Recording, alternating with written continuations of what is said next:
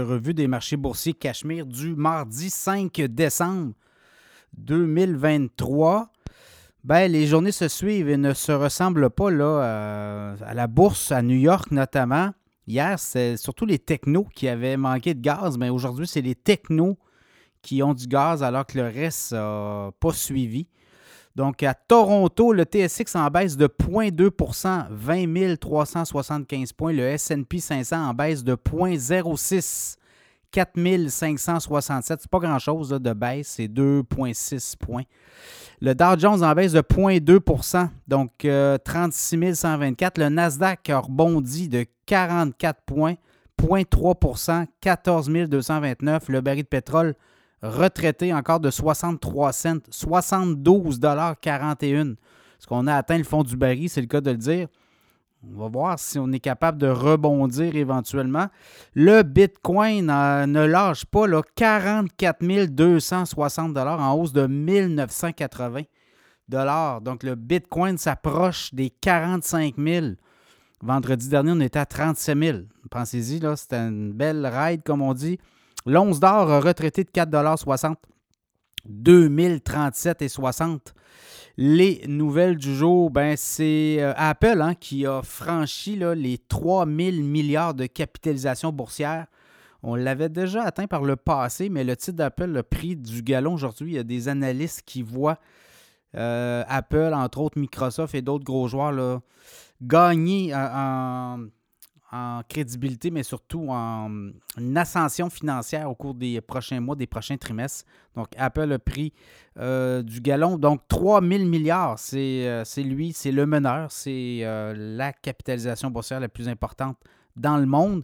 Moody's qui abaisse la cote de crédit de la Chine. Donc là, ça aussi, là, ça commence à inquiéter la Chine. Beaucoup d'endettement, notamment dans l'immobilier. Il y a des géants comme Evergrande qui ont de la misère à voir euh, euh, à l'horizon qu'est-ce qui pourrait se passer. Evergrande a reçu euh, récemment, je pense que c'est lundi, là, des nouvelles comme de quoi il, y aurait un sursis jusqu'au début janvier. Donc, dans ce cas-là, ben, ça donne un peu d'oxygène, mais l'économie chinoise a de la misère. Cette année, on pourrait faire 5% On avait fait 3% l'an dernier, mais l'économie chinoise nous habitue à des plus hautes performance là, du 7, du 10, du 12% par année facilement.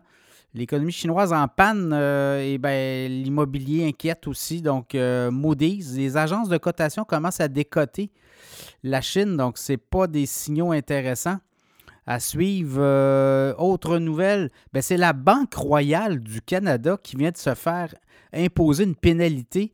7,4 millions, c'est la pénalité la plus importante que le CANAFé, hein, le Centre d'analyse des opérations de déclaration financière du Canada, a fait depuis le début de son histoire. Donc, on reproche à la Banque royale un non-respect sur des mesures de lutte contre le blanchiment d'argent. Le CANAFé a demandé à la Banque royale des documents suite à des, des enquêtes sur des activités illicites.